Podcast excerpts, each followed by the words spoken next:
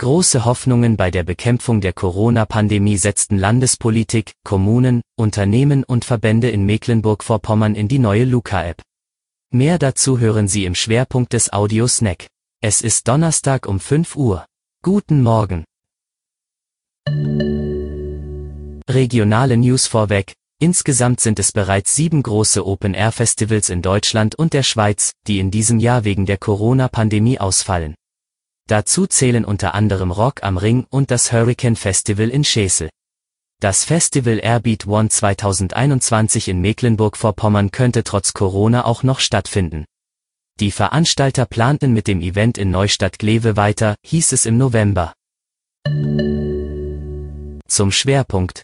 Smartphone an den QR-Code auf einem Tisch am Eingang halten und losshoppen, essen oder Konzert genießen. So soll die neue Welt in Einzelhandel, Gastronomie, Hotellerie und Kultur in Corona-Zeiten aussehen. Mecklenburg-Vorpommern setzt dabei voll auf die Luca-App, hinter der unter anderem der Rapper Smudo steht.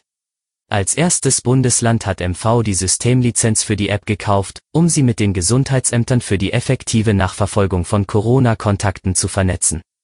Die Regierung hofft auf landesweite Anwendung durch die Ladeninhaber, um so die geplanten Öffnungsschritte in dem Urlaubsland an Ostsee und Müritz abzusichern.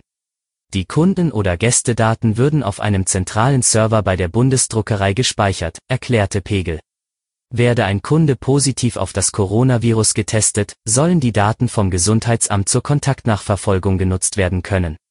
Dazu sei die Genehmigung des Infizierten und des Geschäftes nötig. Werde diese erteilt, sollen die Menschen, die zur fraglichen Zeit auch in dem Geschäft waren, eine SMS erhalten. Alle acht Gesundheitsämter im Land nutzen den Angaben zufolge die SORMAS-Software zur Kontaktnachverfolgung, die mit der Luca-App über den Server bei der Bundesdruckerei gekoppelt werden soll.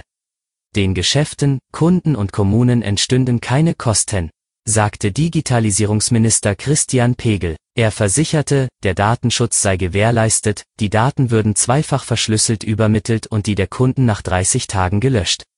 Ministerpräsidentin Manuela Schwesig hofft auf eine breite Nutzung der App. In und um Rostock, wo diese bereits Anfang März startete, haben nach Angaben der Stadt bereits rund 800 Einrichtungen Luca. Das war Ihr Audiosnack. Alle Artikel zum Nachlesen und Hören gibt es wie immer auf svz.de-audiosnack.